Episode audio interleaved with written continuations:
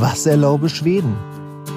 Der Podcast über den schwedischen Sonderweg in der Corona-Krise. Mit Jan und Carsten.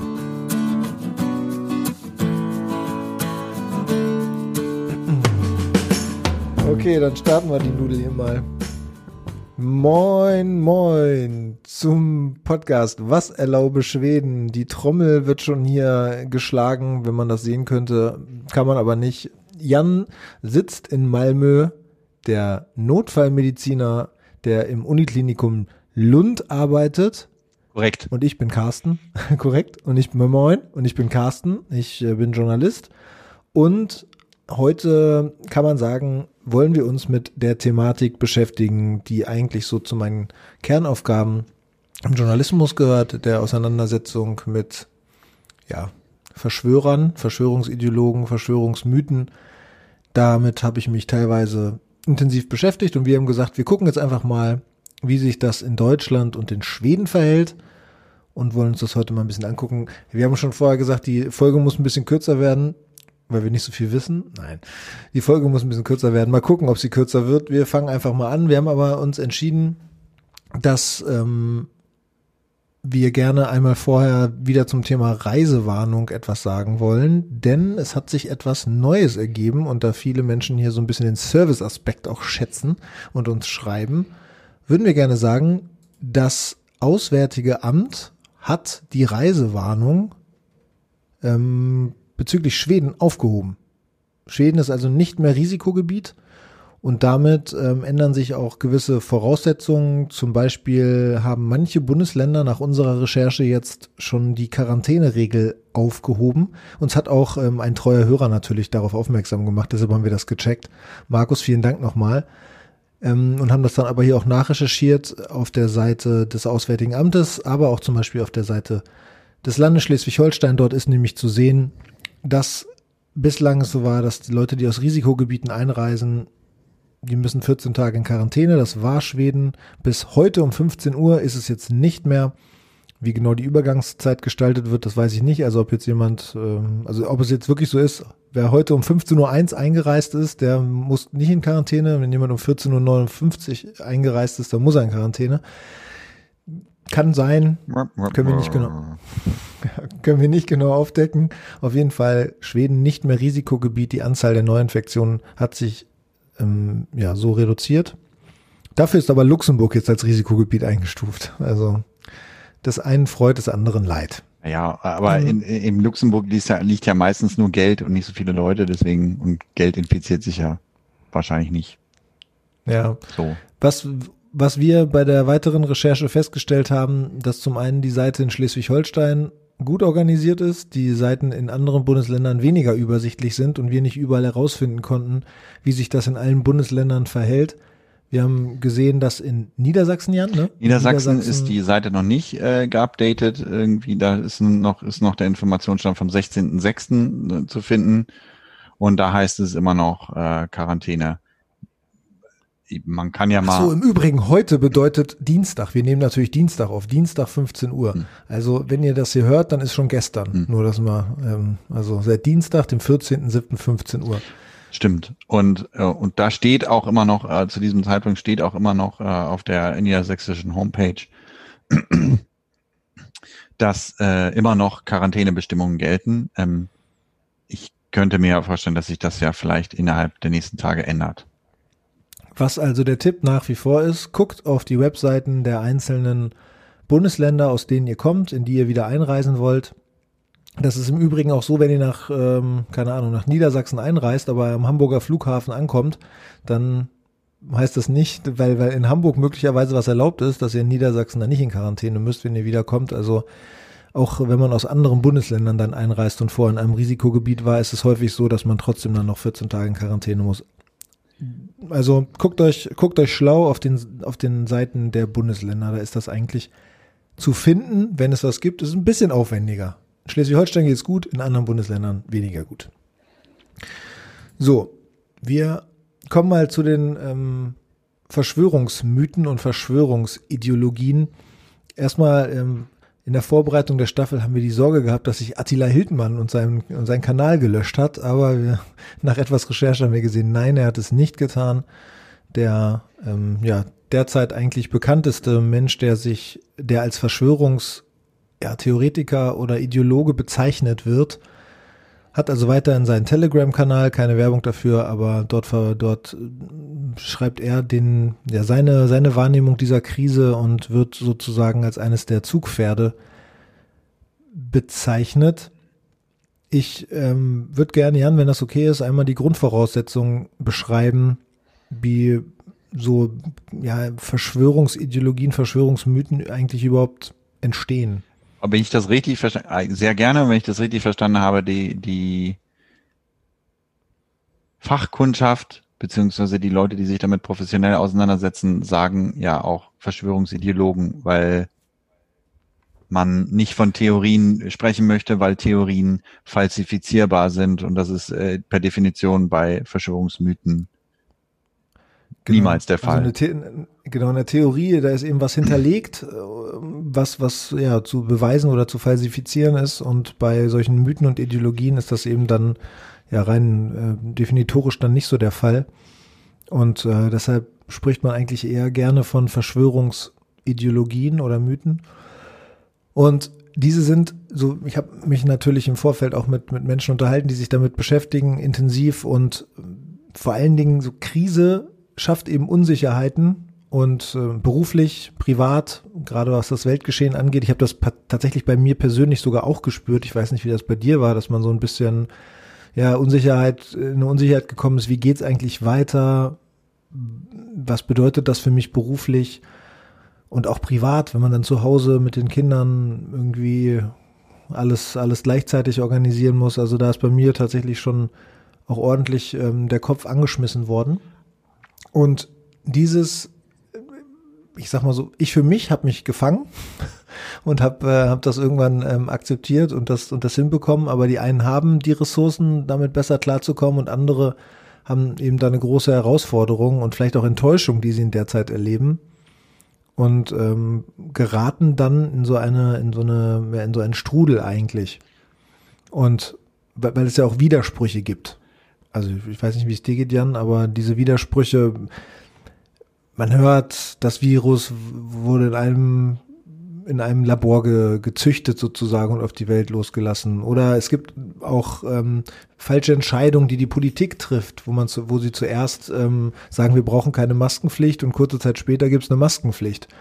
Das sind alles so Dinge, so so so Wider, Widersprüche, die entstehen, die ja für manche dann schwer auszuhalten sind und also auch Wissenslücken. Wenn ich darauf, also ich kann ja ein klein, also ernsthafte, ernsthafte Antwort gemischt mit ein bisschen salopp. Ähm, die ernsthafte Antwort ist, dass ich habe das nicht in gleicher Weise erfahren wie du. Ähm, der saloppe Aspekt ist, ich arbeite in einer Branche, die äh, also auf jeden Fall durch die Corona-Krise nicht gefährdet wird, sondern jetzt eher Konjunktur hat. Ähm, aber und ich ja auch. Und ich glaube aber einmal mehr, die, und wir kommen ja dann wahrscheinlich auch darauf zu sprechen, die Tatsache, dass sich das hier in Schweden nicht ganz so bemerkbar gemacht hat, äh, ist auch dem geschuldet, dass die Einschnitte nicht so deutlich waren, sondern äh, wie der Schwede sagen würde, lagom, ja, das Adjektiv für irgendwie äh, genau richtig, nicht zu heiß, nicht zu kalt. Ähm, die Sache unter Kontrolle, versuchen die Sache unter Kontrolle zu bringen, aber so wenig wie möglich ähm, zu verändern, um ja im wahrsten Sinne des Wortes nicht den sozialen Frieden zu gefährden. Und deswegen ähm, habe ich das selber nicht so bemerkt. Ähm, aber ich würde auch sagen, dass ich das auch in, in meinem sozialen Umfeld und auch überhaupt sozusagen im gesellschaftlichen Umfeld sich, sich, äh, sich dafür für einen gewissen Unmut oder ähm, ja, äh, Mythen, Ideologien, der Ausdruck äh, dafür nicht ganz so stark war, wie das vielleicht in Deutschland war. Kann ja tatsächlich, hast du ja angerissen, daran liegen, dass diese, diese, diese Widersprüche, dieses sich eingesperrt fühlen, wenn man in Quarantäne kommt und wenn man, wenn und so weiter und so fort, dass das in Schweden ja weniger ausgeprägt war und dieses Gefühl eben dadurch dann geringer war. Was für Verschwörungstheorien entscheidend ist, sind die Wissenslücken, die entstehen, wenn, wenn Fakten, wenn Fakten fehlen. Also am Anfang äh, haben wir auch immer darüber gesprochen, was Herr Drosten in seinem Podcast beim, beim NDR gesagt hat und der hat sich ja auch verbessert. Der hat ähm, Dinge zurückgenommen, der hat neue Studienlagen diskutiert und dann hat er das, was er eine Folge oder zwei Folgen zuvor gesagt hat, musste er zurücknehmen.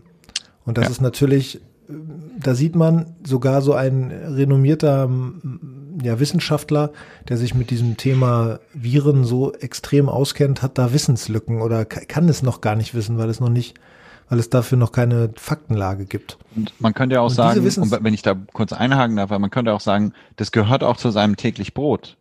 Also im besten Fall gehört das zu seinem täglich Brot und ich würde ja auch fast behaupten, dass im besten Fall es zu meinem täglich Brot gehört, dass ich im Prinzip im Sekundentakt der Kenntnisstand ändern kann und man dann darauf reagieren muss. Und ähm, man könnte auch sagen, also ich jeder von uns äh, ist, oder nicht jeder von uns, aber jeder innerhalb meiner Profession als Arzt ist, ist sicherlich schon in der Situation gewesen, dass man ähm, wie, wie soll man sagen, der äh, die Faktenlage seiner eigenen Einschätzung angepasst hat. Ja, gesagt, da ist jetzt die und die Krankheit. Ja, also der eine Laborwert ist ein bisschen abwertend, aber ja, wird schon wird schon stimmen. Also du hast sozusagen deine Wissenslücke ja eigentlich gefüllt.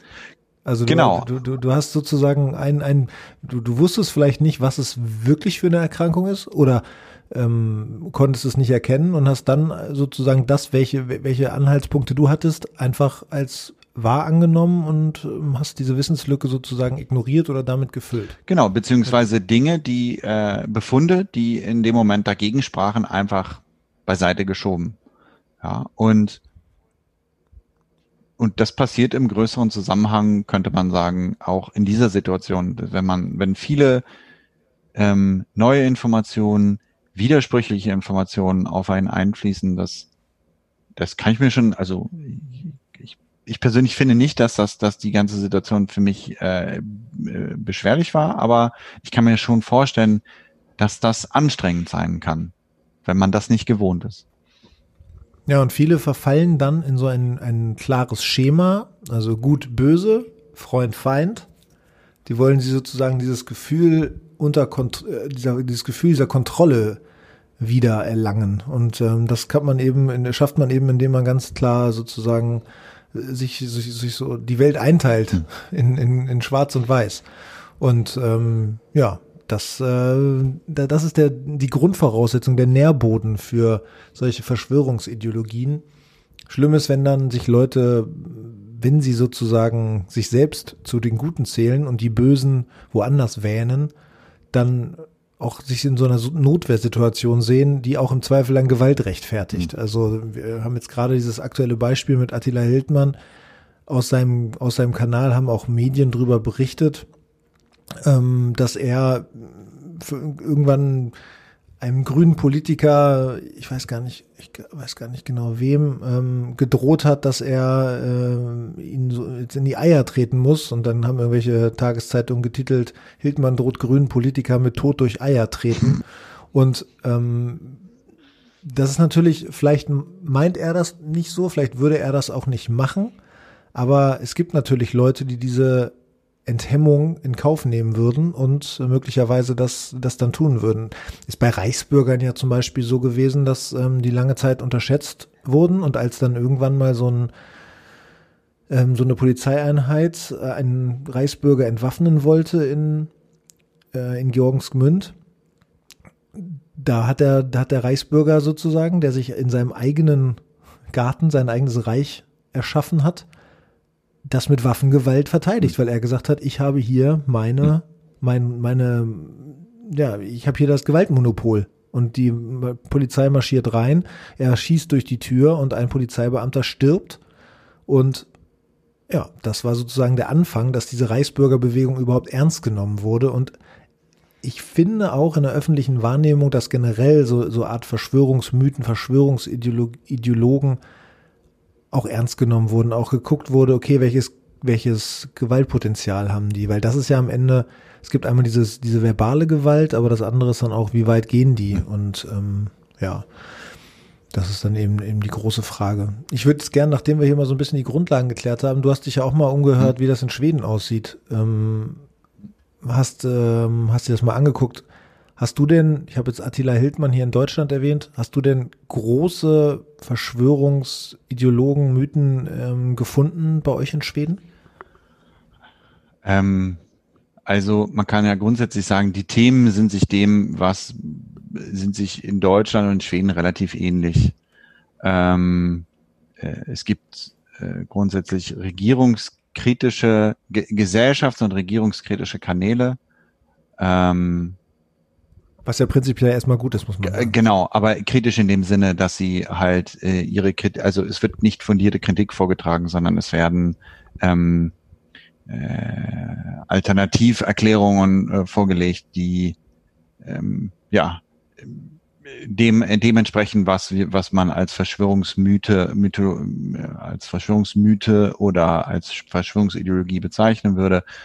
Ähm, es ist nicht falsifizierbar, ja und ähm, es gibt also es gibt keine so eine prominente eine prominente Figur, die jetzt gerade im Rahmen der Corona-Pandemie hervortritt, sondern ähm, es gibt mehrere Akteure, ähm, ähm, von denen ich dann, wir können dann, äh, weiß nicht, wie weit wir dann darauf eingehen. Ich habe sozusagen drei ähm, Beispiele äh, für mich herausgesucht äh, und äh, die, meine Quelle war da das äh, schwedische Radio, äh, das Sveriges Radio, die hatten dann eine ganz gute Serie, ähm, das sowohl mit Bild, äh, mit Ton wie auch mit äh, Schriftmaterial hinterlegt und an denen habe ich mich so ein bisschen entlang gehangelt. Und ähm, die größte ähm, Plattform wahrscheinlich, das ist immer ein bisschen schwer zu sagen, aber die größte Plattform heißt Samhällsnytt, was so viel, bedeutet, äh, was so viel bedeutet wie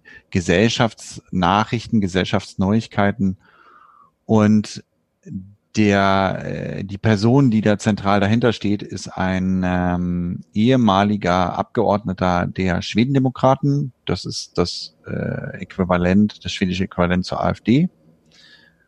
Und auf dieser Seite, ähm, die dann den sogenannten alternativen Medien zugerechnet wird, werden also alle möglichen ähm, Nachrichten gepusht, die in irgendeiner Form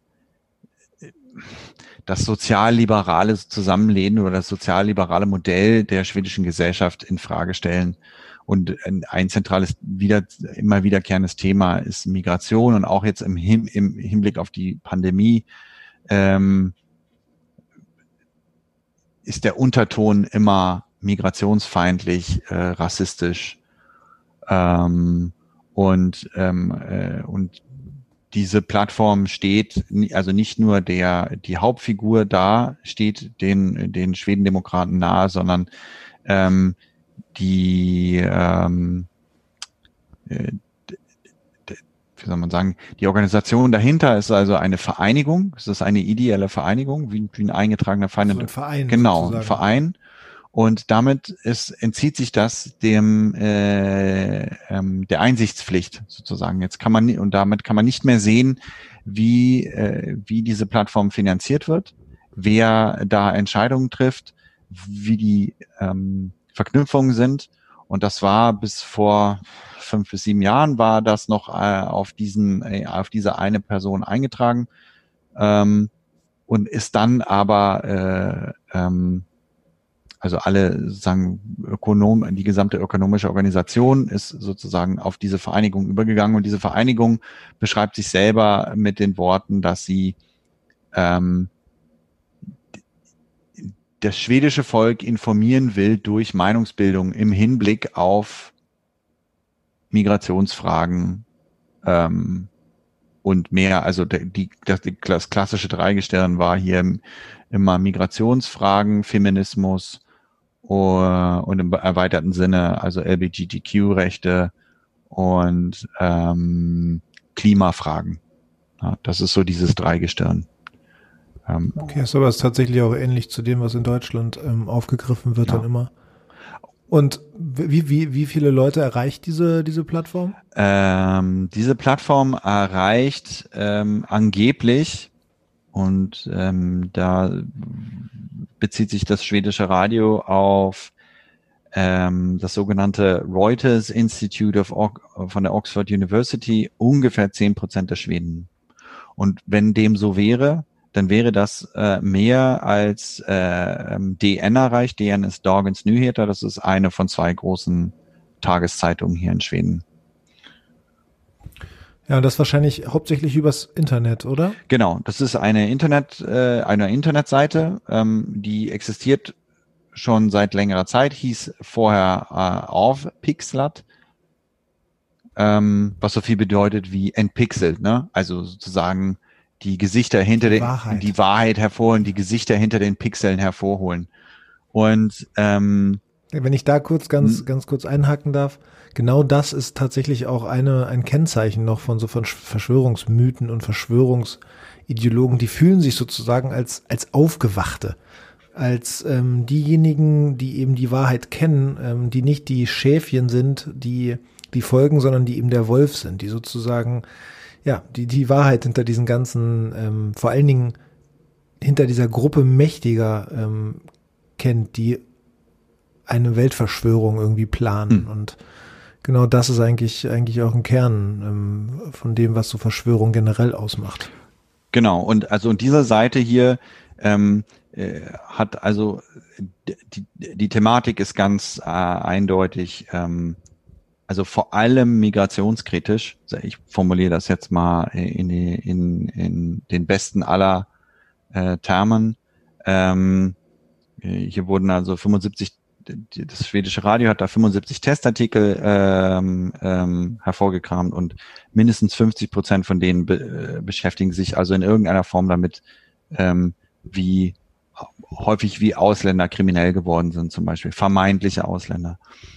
Und, ähm, und das Bild fügt sich halt zusammen, wenn man, wenn man sieht, welche, welche Leute dahinter stehen, unter anderem halt, ähm, der Name sagt jetzt keinem was, wahrscheinlich keinem was, aber der eine heißt Kent Ekeroth und der ist also, ähm, war, ähm, ich die Zeitspannen kann ich jetzt nicht mehr genau, aber er saß halt als Abgeordneter für die Schwedendemokraten im schwedischen Reichstag und hat dann äh, ist und hat auch noch äh, deutliche, äh, also ist immer noch Parteimitglied und hat auch äh, weiterhin enge Kontakte zu äh, den zentralen Organen der Partei, so würde ich das auffassen.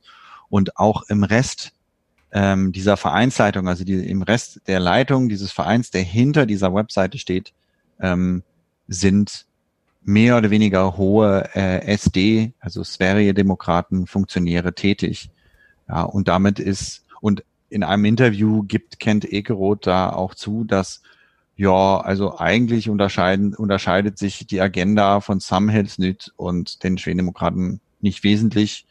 Ähm, er denkt ja nicht anders als jetzt, aber ähm, sie machen jetzt halt Nachrichten in der Hinsicht, ja, und äh, lässt sich auch nicht in die Karten schauen, auch auf mehrfach, mehrfachen Nachfragen von der Reporterin, da lässt er sich nicht in die Karten schauen, ähm, äh, wo, wo äh, wie die Finanzströme hinter dieser Seite aussehen. Ja.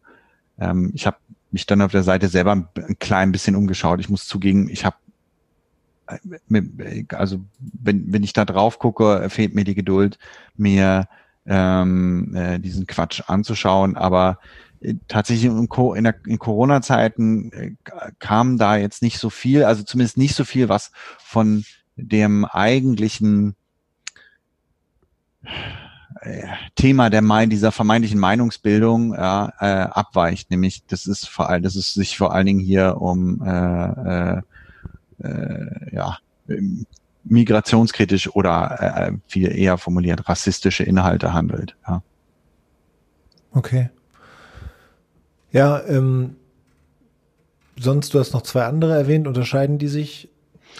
Ähm, ja, die unter, äh, vielleicht unterscheiden die sich schon ein bisschen. Also es gibt dann noch eine zweite, also es gibt eine ganze Handvoll von, von Webseiten und auch, ähm, äh, ähm, auch YouTube-Angeboten. Ähm, repräsentativ habe ich jetzt äh, mich, wie, also wie gesagt, ich habe mich da an das Schwedische, an die Seite vom oder an dieser Serie von dem schwedischen Radio gehalten und ähm, die hatten sich dann noch mit einer Seite auseinandergesetzt, die heißt Nyheter idag, also Nachrichten heute, Neuigkeiten heute. Die erreicht, erreicht angeblich auch bis zu 11 Prozent aller Schweden, die Nachrichten im Netz konsumieren. Ähm, soll, jetzt weiß ich nicht mehr genau, wann die gemacht wurde, aber ich glaube, die Reportage wurde im April gemacht und angeblich äh, im, im April oder im äh, Märzmonat hat diese Seite zwischen 600 und 800.000 Besucher gehabt, was ja schon, also vor allen Dingen in Schweden eine Menge ist. Ja. Ähm, oh ja. Äh, die Thematik ist eh ähnlich gelagert äh, beziehungsweise sie fokussiert sich auf Kriminalität, also unter anderem Kriminalität. Ähm, zufälligerweise wird äh, mindestens 50 Prozent dieser Kriminalität von äh, Aus äh, Einwanderern oder äh, zweite Generation Einwanderern begangen. Ähm, auch hier hatte man eine Anzahl von Testartikeln angeschaut und hatte die auch sozusagen gestaffelt. Also man hatte eine Woche geschaut, das war noch bevor sozusagen Corona richtig aktuell wurde und dann noch mal eine Woche im Mai oder so, ich bin mir nicht ganz sicher, oder im April. Und, ähm, und auch da unterschied, unterschied sich sozusagen die Themenlage, die Gewichtung der Berichterstattung nicht sonderlich.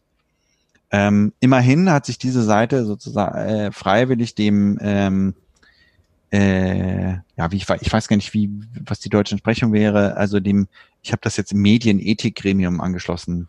Presserat. Ja, also ne, das ist das medienethische System, wird das da genannt. Und, ähm, und ist auch immerhin zweimal wegen Verstößen gegen entsprechende äh, Auflagen äh, abgemahnt worden.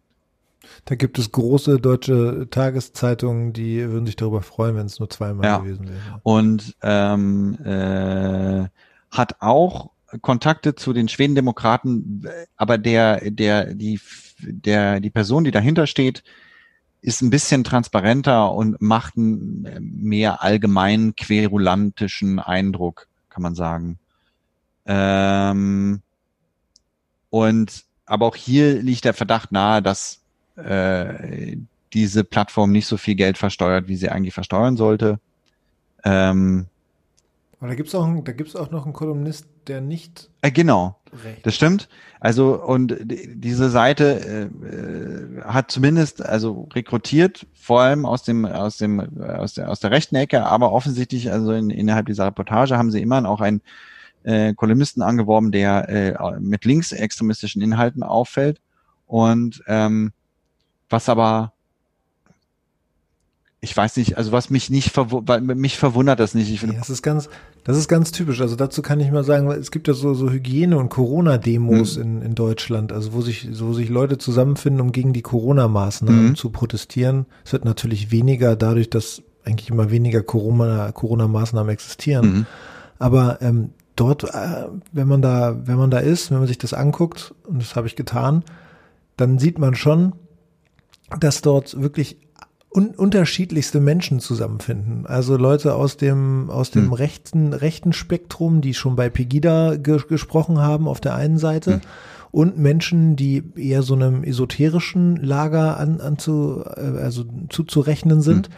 Und auch Menschen, die der linken bis linksextremen Szene zuzuordnen sind. Also da trifft sich alles. Am, am Ende kann man sich, ähm, sag ich mal, einigen auf die auf die Impfpflicht, hm. die kommen wird und ähm, dass da alle gegen sind. Das ist dann sozusagen der kleinste gemeinsame Nenner. Ich habe doch häufiger mit dem, sag ich mal, de, einem, einem der Experten zu dem hm. Thema gesprochen, Andreas Speit, mit hm. dem ich auch einen Teil eines Buches schreiben durfte zum Thema Reichsbürger und der sagt eben am Ende ist immer das, worauf man sich einigen kann, ist die, äh, ist die Impfpflicht, hm. dass das kommen wird jetzt durch die hm. ähm, Corona-Krise und dass dann irgendwie Chips eingepflanzt werden den Menschen und ähm, irgendwie sieben Milliarden Impfungen gemacht werden müssen für und das Ganze und profitieren tut natürlich Bill Gates. Hm. Das ist eine auch eine zentrale Figur in dem Ganzen und ähm, ich kann ja mal, wenn, wenn wir bei Bill Gates sind, ich fand das ganz ganz spannend. Wir haben ja auch ähm, in unserem Telegram-Channel ähm, Attila Hildmann freien Telegram-Channel und auch, glaube ich, im Podcast darum gebeten, dass uns Leute Fragen schreiben. Und ähm, es gibt einen Hörer, den haben wir auch vorhin schon einmal erwähnt, der ganz, ganz häufig ähm, Mails schreibt, Markus. Und Markus hat was ganz Interessantes geschrieben, wie ich finde. Ich lese das, ich lese mal einen Teil vor. Ich möchte meine Gedanken zur Verschwörungstheorie Bill Gates beitragen. Auch wenn ich das als wilde Spekulation ansehe, kann ich doch nachvollziehen, wie Menschen auf solche Gedanken kommen. Anstatt die solche, ähm, anstatt die Leute, die solchen Theorien glauben, von vornherein als Spinner zu diffamieren, hat mich interessiert, wie man auf solche Ideen kommen kann. Wenn man das weiß, kann man den Leuten besser mit Argumenten entgegentreten, finde ich. Und er zeigt dann mit mehreren Artikeln, Wikipedia und auch anderen, ähm, offizie äh, anderen offiziellen Seiten, ähm, dass ja, dass, dass sozusagen bis zu einem gewissen Punkt Dinge belegt sind, also zum Beispiel, dass die Organisation von die, die Bill Gates Stiftung ähm, viel Geld investiert in die, ähm, ja, in die Impfforschung, Bekämpfung, Bekämpfung genau, von Malaria und so, ja. Genau, und ähm, da natürlich dann auch gewisse Abhängigkeiten entstehen, also wenn Unternehmen gefördert werden ähm, und, und sei es nur ein Geschenk, dann kann man natürlich immer sofort sagen, die sind da in einer gewissen Abhängigkeit. Und auch wenn sich die Mitarbeiter, auch wenn die Mitarbeiter nicht in einer Abhängigkeit sind, ist natürlich diese, ja, diese Wissenslücke oder diese Unsicherheit tatsächlich genau das, was dann das Einfallstor öffnet zu den Spekulationen darüber, dass ähm, ja, Bill Gates im Endeffekt vielleicht sogar den, das Virus für das Virus verantwortlich ist, damit er, weil er zum Beispiel auch an ähm, Firmen in Deutschland beteiligt ist, die an der, an der Erforschung eines Impfstoffs arbeiten, dass er das Virus ausgesetzt hat, um dann am Ende davon zu profitieren. Hm. Es gibt dafür keine Belege und es wird immer so getan, dass ähm, dass, dass das auch geheime Zahlen sind, wie, inwiefern die Bill Gates Stiftung einzelne Firmen unterstützt. Dabei ist es so, dass die Firma das auf der eigenen Seite komplett transparent, also die Firma, die, die Stiftung, das auf der eigenen Seite komplett transparent macht und dass jeder nachgucken kann. Also da ist nichts Geheimnisvolles bei. Und trotzdem wird das dann in so Verschwörungsmythen als geheimnisvoll dargestellt. Mhm. Und ähm, ich fand das ganz spannend, was er geschrieben hat. Er hat da komplett, er hat da komplett recht, hm. dass ähm, ja, gerade wenn man möchte, findet man im Internet so viele Belege für Dinge, die dann nur beim sehr, sehr genauen Hinschauen, ähm, nur beim sehr, sehr genauen Hinschauen kann man sehen, dass, dass es nie ein, ein schlussendlicher Beleg ist, sondern immer nur so, ja, dass es dann in die Richtung zeigt oder dass man die Wissenslücke dann eben mit seinen eigenen Fantasien füllt. Hm. Und ähm, ja, wenn man sich da mal durch den, durch den ähm, Channel von Attila Hildmann klickt, ähm, dann sieht man auch ganz, ganz schnell, dass da Bill Gates, die Rothschilds, Rockefellers und so weiter, Verchippungsprogramm, all sowas gibt es und ähm, all sowas äh, würde laufen und ähm, ja, das kommt man eben auch ganz schnell in antisemitische Verschwörungsideologien ähm, weil natürlich Rothschilds eine große jüdische Familie sozusagen diese Weltverschwörung planen soll hintenrum. Und ähm, ja, also fand ich auf jeden Fall spannend, die Mail von, von Markus. Ja, dass uns Inter das also interessanterweise sind das ja immer äh, ähnliche Motive. Ähm, und äh, ich kann ja dann äh, später auch noch ein bisschen was dazu sagen. Also es gibt dann noch das dritte Beispiel hier, was ich dann anführen kann, ähm, wo eben, also wo eben genau das der, wo eben genau das der Fall ist. Ähm, ich finde, was, was mich halt ähm, also was mich schlägt sozusagen ist, dass ähm, oder was ich einleuchtend finde, ist, warum sich unter einer Plattform äh, Links- und Rechtsextremisten versammeln, ist, weil ich ja davon ausgehe, dass äh, äh eben das Leute sind, die ähm, einfach, also eben genau mit dem Widerspruch dieses des Le de, de, unserer Realität, de, des Lebens, den Zeiten, in denen wir leben, ähm, nur schwer leben können und eben damit äh, gesteuert durch Zufall, gesteuert durch ähm, äh, Sozialisierung, ähm, halt in der einen oder anderen Ecke landen, aber dass das äh, eigentlich nur zwei Seiten der gleichen Medaille sind. Und man, und der, der gemeinsame Nenner ist, ähm, dass man einfache Erklärungen sucht für komplexe Zusammenhänge, um das zu reduzieren, was ich jetzt mal ein bisschen hochtrabend als kognitive Dissonanz bezeichnen würde. Also dieser, dieser Widerspruch von sich ständig verändernden Informationen, auch Informationen, die, ähm, ja, die, die sich in sich widersprechen. Ja. Und, ähm, und das Un oder ein bisschen die Ungeduld ähm, oder das Unvermögen abwarten zu können, was denn die sozusagen, was die, was die nächste Zeit zeigen wird. Ja, wir werden ja immer mehr lernen und dann werden sich die, die ein Teil der Widersprüche, die wir jetzt erleben, ähm, ähm, auflösen. Es wird neue Widersprüche geben.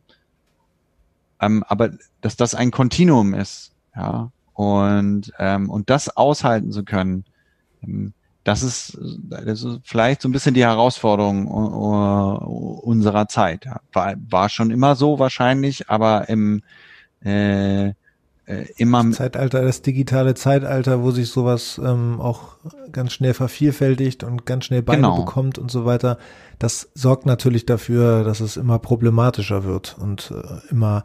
Es gibt tatsächlich einen Artikel, ja, ganz kurz. Ähm, es gibt tatsächlich einen Artikel wo so ein bisschen gesagt wird, ähm, dass äh, das Virus, also die, die Verbreitung des, des Virus, das ist das eine, hm. aber die Verbreitung der Fehlinformation, die ist fast schon, die ist fast schon gefährlicher. Ja. Ähm, einfach, äh, weil da natürlich dann ganz schön was ins Rollen kommen kann. Also man sieht auch bei dem Channel von Attila Hildmann, es gibt da ein es gibt da wirklich Nachrichten, wo 20.000 Leute die, das, das, das gesehen haben. Mhm. Und äh, dann gibt es noch andere YouTuber und Blogger. Äh, ich will jetzt nicht für, für alle irgendwie Werbung machen, aber auch ganz bekannte Menschen, ich sag's nicht, mhm. die wirklich bei YouTube 500.000 äh, Abonnenten haben. Hm. Und die, wenn die ein Video raushauen, dann, äh, dann sehen das auch ziemlich viele. Da können sich manche Massenmedien, äh, würden sich freuen, wenn hm. sie so viele hm. Follower haben, auf der einen Seite und auf der anderen Seite wirklich auch Menschen, die sich diese Videos angucken. Hm. Und das dann aufnehmen und ja auch als Multiplikator hm. fungieren. Hm. Also, ich weiß nicht, ob du es, gut, du bist in Schweden. Ich kann nur sagen, bei uns hier in Deutschland ist das wirklich so, dass wir da sehr viele Leute verlieren. Hm. Also sehr viele Leute in meinem Bekannten- und Freundeskreis, also Freundeskreis, ich würde sagen erweiterten Bekanntenkreis oder sowas, da, da hört man dann wirklich Dinge, wo man gedacht hat, halt, halt, halt, aber du, du warst doch immer kritisch. Ja, kritisch ist ja das eine, aber dann guck doch auch bitte mal genau nach und lies es genau nach mhm. und versuch nicht irgendwie ab, auf der Hälfte abzubrechen, um mhm. dann irgendwelche ähm, Lückenfiller zu finden, die dann Verschwörungs- mhm Mythen, zu, die, die zu Verschwörungsmythen mhm. werden. Also ich habe schon das Gefühl, dass wir gerade in dieser Corona-Krise, gerade in der Zeit des heruntergefahrenen ähm, Lebens hier in Deutschland auch viele Menschen verloren haben in diese Ecke. Zumindest, dass sie ganz klar davon ausgehen, dass das alles so ja nicht sein kann. Und ja. Ja, und vor allen Dingen ja wahrscheinlich auch die, die jetzt durch die härteren Maßnahmen vergleichsweise oh, und oder also in Schweden haben wir ja im Vergleich zum Rest der Welt ähm, äh, sehr, sehr, sehr moderate Maßnahmen getroffen und das bewusst so gemacht. Ähm, in Deutschland hat man auch ähm, eher moderate Maßnahmen getroffen, äh, strenger als in Schweden, aber halt längst nicht so streng wie in Italien oder Frankreich. Ich würde mich ja auch mal interessieren, was da so abgeht ähm, und wie, mit welchen Widerständen die zu rechnen haben. Also man hört ja jetzt zum Beispiel in Serbien äh, äh ist, geht's ja gerade rund. Ähm, ähm, aber ich glaube, dass vor allen Dingen die Leute, die auch, denen aus aufgrund ihrer vorher schon nicht so guten Situationen, sozioökonomischen Situationen, ähm, jetzt noch mehr Nachteile erwachsen sind, ähm, dass die ja, ja. Nicht notwendigerweise, aber dass, dass ich sozusagen, dass die, diese Menschen auf jeden Fall einen Grund hätten, sich noch mehr über die Situation zu ärgern und noch mehr nach Erklärungen zu suchen, mehr als das ein dahergelaufenes Virus und die entsprechenden Maßnahmen dazu ähm, ihnen noch weiter das Leben schwierig machen. Also und als und und auf der anderen Seite äh, sieht man dann ja, dass das können wir dann auch noch, äh, ähm, ähm, da wirst du sicherlich vielleicht auch noch was, was sagen zu, zu sagen können, dass ähm, aber auch ein Teil der Verschwörungsideologen oder Leuten, Leute, die diesen ähm, Thesen anhängen, eben eben nicht die Leute, also e, also eben nicht äh, äh, äh, in Deutschland Hartz IV Empfänger äh, oder so sind oder hier auch ähm, Stichwort Einwanderer hier in Schweden oder ähm, ähm, Leute mit niedrigem sozioökonomischen Status, ähm, sondern dass das halt äh, tatsächlich Leute sind, die äh, einen gewissen akademischen Bildungsgrad auch haben. Also zumindest habe ich das Gefühl, dass es jetzt in dieser Corona-Krise, aber da kann ich keine, keine Fakten zu liefern und ähm, ich kann mich auch nicht an, an das ähm, an Inhalte eines Gesprächs mit so mit einem mit zum Beispiel Andreas Speiter erinnern, wo wir das besprochen haben. Aber mein Gefühl ist, dass, äh, mit, dass in dieser Corona-Krise, ja, dass da auch Leute mit, mit wirklich hohen Bildungsstandards und wenigen ähm, sozialen und ökonomischen Problemen diesen Verschwörungstheorien, ja, oder Verschwörungsmythen offen gegenüberstehen. Also es ist einfach äh, so ein Punkt erreicht, wo sie vorher schon immer kritisch gegenüber von Politik und so weiter waren, was ja auch erstmal wirklich ein sehr, sehr guter Ansatz ist, meiner Meinung nach. Unbedingt immer un unglaublich kritisch sein. Aber auf der anderen Seite ähm, muss es eben noch so, sag ich mal, sich alles auf Fakten hm. stützen. Und da habe ich manchmal das Gefühl, dass in dieser Krise das unfassbar abdriftet. Hm. Und ähm, es ist ja auch äh, relativ schnell äh, ganz viele bekannte Menschen, die plötzlich dieser, diesen Verschwörungsmythen anhängen. Also das, das hat man ja vorher auch nicht so erlebt, dass dann plötzlich, ähm, keine Ahnung, Detlef D. Soest, Attila Hildmann, ähm, nochmal Xavier Neide obendrauf, den, den hatte man immer schon irgendwie auf so, auf so äh, Souveränisten Demos gesehen mhm. und so weiter, aber dass das so schnell geht, das hat mich schon überrascht jetzt und mhm ja. Also, und ich kann dazu auch nur sagen, ähm, dass es ist jetzt, äh, lässt sich natürlich nicht vergleichen, aber ich habe vor ein paar Wochen ähm, habe ich mit einer äh, Kollegin von den ähm, von den Infektionsmedizinern zusammengearbeitet. So vielleicht für die Interessierten hier in äh, Fachinteressierten in Deutschland, Infektionsmedizin ist in Schweden ein eigenes, äh, ein eigener Facharzt. Ja, das ist in Deutschland nicht so. Und ähm, und die sind, das ist sozusagen das Fachgebiet, was jetzt am äh, am weite, am umfangreichsten von dieser ganzen äh, Geschichte betroffen ist. Auch Anders Tignell zum Beispiel ist sogenannter Infektiologe, ähm, Infektiologe und Epidemiologe. Und aber da hat mir eine Kollegin erzählt, dass so, ich, ich weiß nicht, ein, ein entweder ein Verwandter von ihr, ich glaube, dass ob das ihr Vater war oder irgendwie ein, auf jeden Fall ein Seniorer Verwandter, der seines Zeichens auch Infektionsmediziner ist, der ist sozusagen überzeugt davon, dass dieses Virus von Menschenhand gemacht ist, weil es so sozusagen so gut funktioniert. Also die Tatsache, dass es sich äh, schon vor den Symptomen, äh, die Leute schon vor den Symptomen ähm, ähm, äh, äh, ansteckend sind, ja, das ist ja sozusagen für die Verbreitung des Virus ist das ideal. Ja, und er meinte, das kann gar nicht. Genau, es sein. kann also, sozusagen kein Zufall sein, sondern es muss konstruiert sein. Ja, und das ist dann so, sozusagen so, das, so eine Art Kreation, Virus-Kreationismus. Ja, ähm, und vielleicht gibt es ja sogar Wissenschaftler, die das belegen können. Ich habe es noch nicht gesehen, aber wir nicht-Virologen oder Infektiologen oder sowas, die wir, wir haben da ja keine keine Kenntnis im Endeffekt. Also wir, wir können das ja gar nicht bewerten abschließend. Und, äh, genau, und äh, wir können das nicht bewerten. Das ist also sozusagen, keiner, keiner von uns kann es wirklich ausschließen. Ähm, man kann es nur indirekt ausschließen, weil keiner hätte, also wenn die Chinesen das wirklich gebaut hätten und uns dann rausgelassen hätten, ähm, das wäre ein Schuss ins Knie gewesen, kann man sagen. Ähm, und man sieht das ja, ich sehe das ja auch also in, in meiner Profession zumindest immer wieder, dass ähm, wir als Menschen mit dem Zufall hadern. Ne? Warum, also warum, warum genau jetzt Dinge genau in diesem Moment, genau auf diese Art und Weise passieren, dass das, dass das keine, dass nicht, dass das nicht eingeordnet sein soll in einen größeren Zusammenhang. Das fällt uns schwer zu glauben, sondern das ist tatsächlich einfach ein, stochastisches Ereignis ist, dass irgendwann, also die Leute, die sich mit der, die sich ja mit der Materie beschäftigen, sagen ja, also das war nur eine Frage der Zeit. Keiner von uns kann das voraussehen. Komischerweise hat's keiner vor, also in Anführungsstrichen, komischerweise hat's keiner vorausgesehen, was ja die Natur der Dinge ist, ja, dass es jetzt schon kommt und nicht erst in 20 Jahren.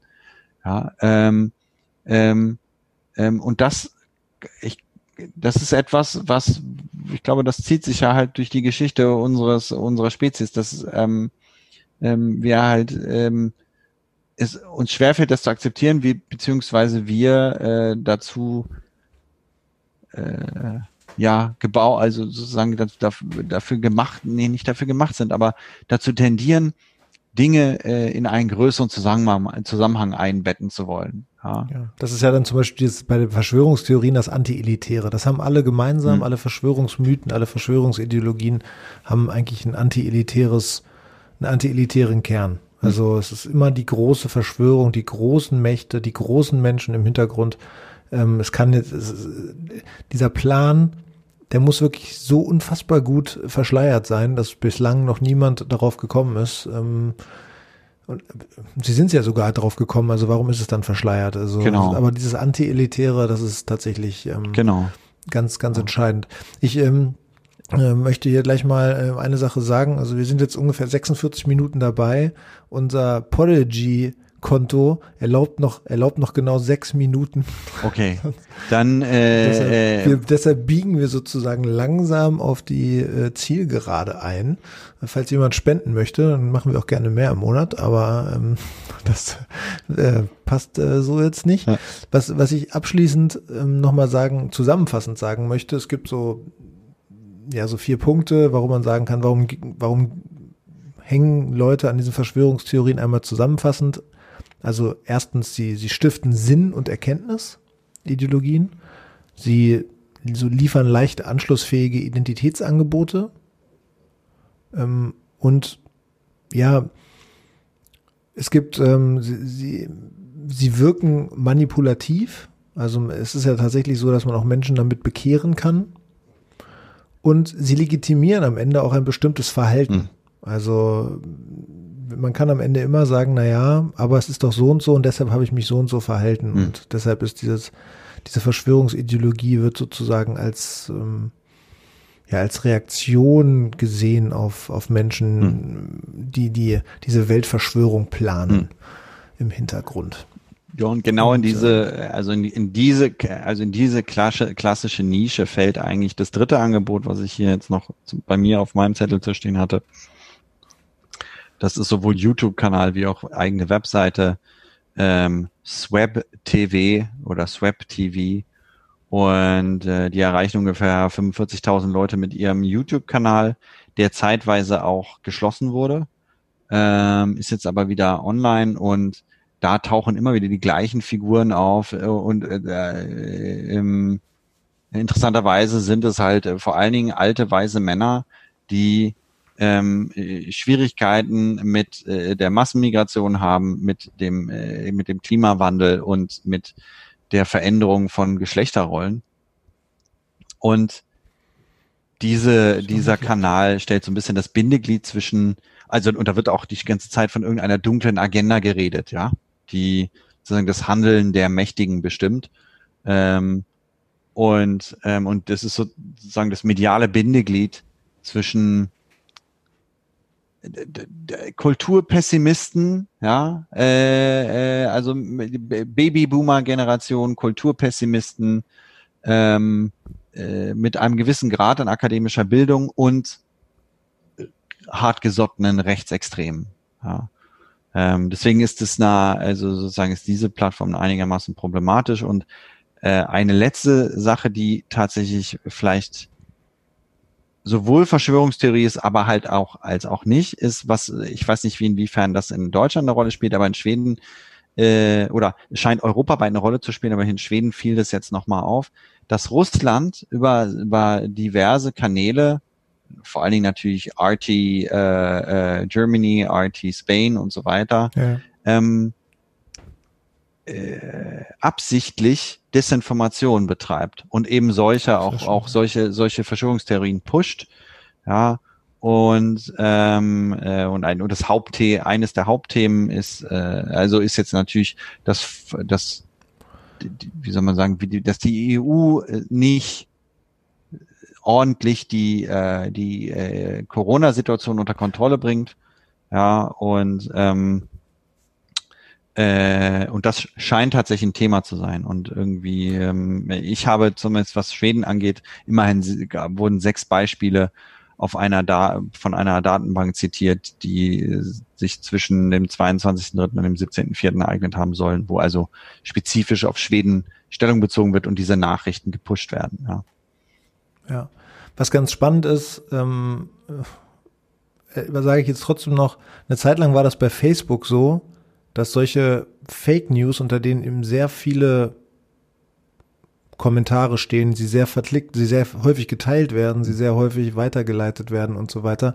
Das sind natürlich am Ende genau die Nachrichten, die für Facebook interessant sind. Ja. Was sind, was sind für Facebook Dinge interessant, ähm, die der Wahrheit entsprechen, die wenig geklickt werden, ähm, wo möglicherweise keiner Interesse mhm. hat? Nein, da kann man ähm, damit kann man nichts gewinnen und man weiß eben auch ganz klar, wenn man zum Beispiel unter zu so einer, zu so einem Post Werbung schaltet, kann man eben relativ gut die Zielgruppe ein, ja. eingrenzen. Ja. Also man weiß, welche, welche Männer, hauptsächlich Männer, weil die ab 35 komisch werden und, ähm, und so weiter und so fort. Und dann hat man eine relativ gute Zielgruppe, die man da findet, wenn man dazu Werbung schaltet. Wir gehen auf die Zielgerade. Wir haben jetzt viel gequatscht, manches über Schweden, manches generell zu Verschwörungsideologien. Ich hoffe, es war trotzdem für, für alle interessant. Wir planen für die kommenden Folgen haben wir so zwei Themen in Aussicht. Einmal die allgemeinmedizinische Sicht auf die Corona- Problematik, auf die Corona-Herausforderung. Da sind wir gerade dabei. Wir haben schon einen Kontakt nach Deutschland. Ähm, eine Hörerin hat sich bei uns gemeldet, eine Allgemeinmedizinerin, und wir suchen gerade noch nach einer in Schweden, einer Person. Das mhm. machen wir. Und wir haben uns auch ähm, überlegt, dass wir nochmal mit einem Infektiologen aus Schweden sprechen. Aber da sind wir dran. Und ich würde sagen, mal gucken, was wir nächstes Mal machen. Hm.